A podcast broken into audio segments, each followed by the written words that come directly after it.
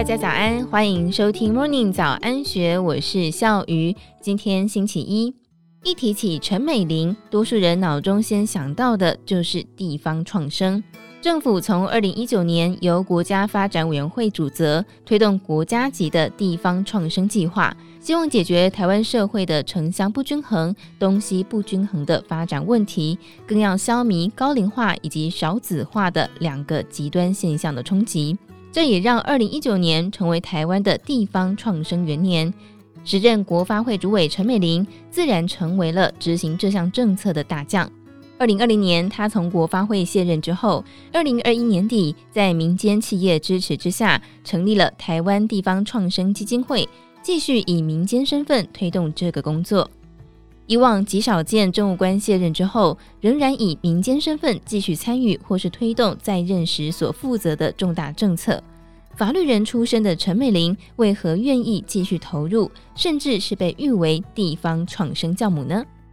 台湾一年的新生儿在二零一七年跌破了二十万人之后，每况愈下，到了二零二二年更是跌破十四万人。陈美玲说明，跌破二十万人之后，少子化的问题会越来越严重。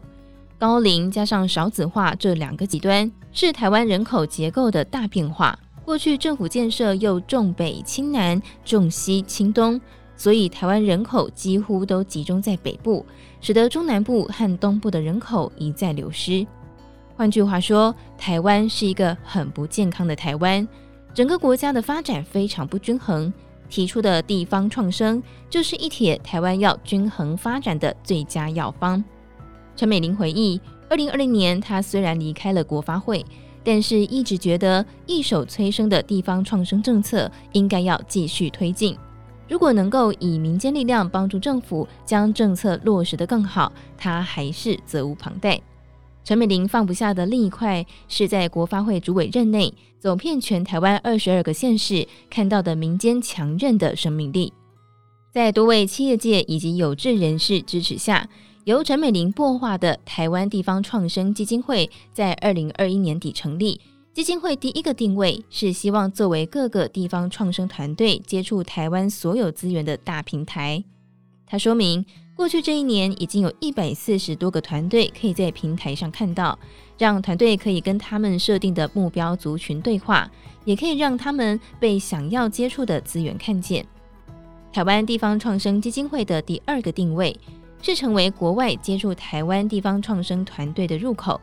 举例来说，二零二二年，基金会跟马来西亚的地方创生团队做线上交流，获得很多回响。如今疫情降温，国门开放，对方希望组团来台湾做实体交流。陈美玲认为，跟国外相关团体互相学习很重要，也可以让国际社会了解为什么这四年来地方创生的火种在台湾不但没有熄灭，反而越烧越旺。那么，在陈美玲眼中，地方创生在台湾的最大机会是什么？他表示，从我们的文化或教育当中可以发现，不管你在哪里出生、求学或工作，都把我们推到了都会区。大家都觉得都会区比较有发展，但现在对台湾年轻人而言，最头痛的就是低薪跟高房价。这些问题都是发生在都会区。那么，为什么不能让人口回流，或是不要外流？让年轻人在家乡就有好的工作机会跟生活，可以在家乡安居乐业、安身立命，这就是地方创生的最大机会，可以让人口回流，或是让下一代养成留乡的能力。他提到，不论是在彰化、云林、新竹偏乡、屏东、台东或是马祖，都可以看到把地方的就业或是创业环境打造好。地方的团队就可以发展自己的事业，建立家庭，就不用到都会去发展。陈美玲打个比方，一个人要健康，所有的细胞都要活化，而不是哪个器官比较强。陈美玲也指出，地方创生是出自日本汉字，是二零一二年安倍晋三担任日本总理之后所提出的重要政策。因为日本比台湾更早面临高龄还有少子化的问题。但是他认为台湾不能够完全照抄日本，必须打造原生版的台湾地方创生。为此，他提出了三个核心的地方创生价值：第一，以人为本，因为希望做到人口不外流，甚至人口回流，所以人是重中之重。第二，要找出地方产业的 DNA，一定要创新，找出自己的优势，才能够与众不同。第三，一定要用科技，因为在现在的世界，数位转型、气候变迁都是挑战，所以一定要提升数位能力，所以要把科技力放进来。只要用这三个核心力支撑，就可以走出正确的方向。台湾投入地方创生已经四年，展望二零二三年还有未来，他认为过去三年多主要是在打造基础，而且尽管官方还有民间各自努力，但都是在同温层里面。一般民众或是企业界对于地方创生的概念依然陌生，所以从二零二三年开始，基金会要主动走出去，让别人看见。因为他们看到一个很好的机会，也就是二零二三年上市贵公司都要提 ESG 报告，不论是在 E 环境、S 社会或是 G 治理，都可以很好的结合地方创生。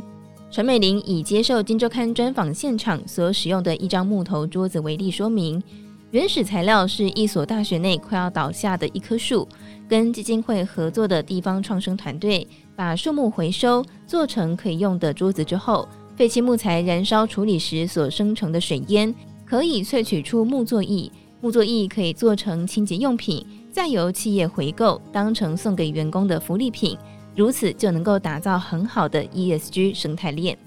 而这样子的案例，就是未来发展的重要目标。他表示，希望二零二三年台湾地方创生基金会将带着地方团队，向企业界敲门，成为企业在 ESG 的合作伙伴。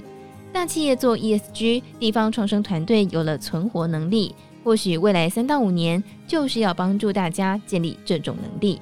以上内容出自《金周刊》数位内容部，更多精彩内容欢迎参考资讯栏。如果任何想法，也欢迎你留言告诉我们。祝福您有美好的一天，我们明天再见，拜拜。听完 Podcast 节目，有好多话想分享，想要提问却无处可去吗？别烦恼了，现在只要点击资讯栏下方的 Discord 社群平台连接，输入昵称就可以立刻问问题，与主持人互动哦。让我们一起在学习的路上不孤单，等你来加入。